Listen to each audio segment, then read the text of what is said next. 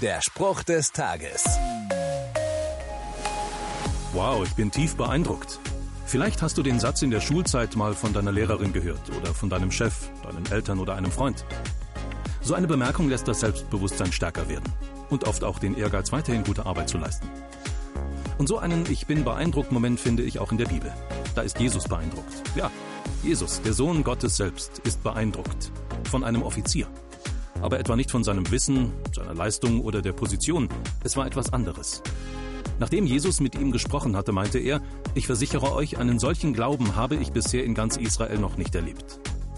Der Offizier hat nicht an sich selbst geglaubt und sich alles zugetraut, er hat an Jesus geglaubt, ihm alles zugetraut und ihn damit beeindruckt. Also falls du auch jemanden beeindrucken willst, weißt du jetzt, wie es gehen kann. Der Spruch des Tages steht in der Bibel.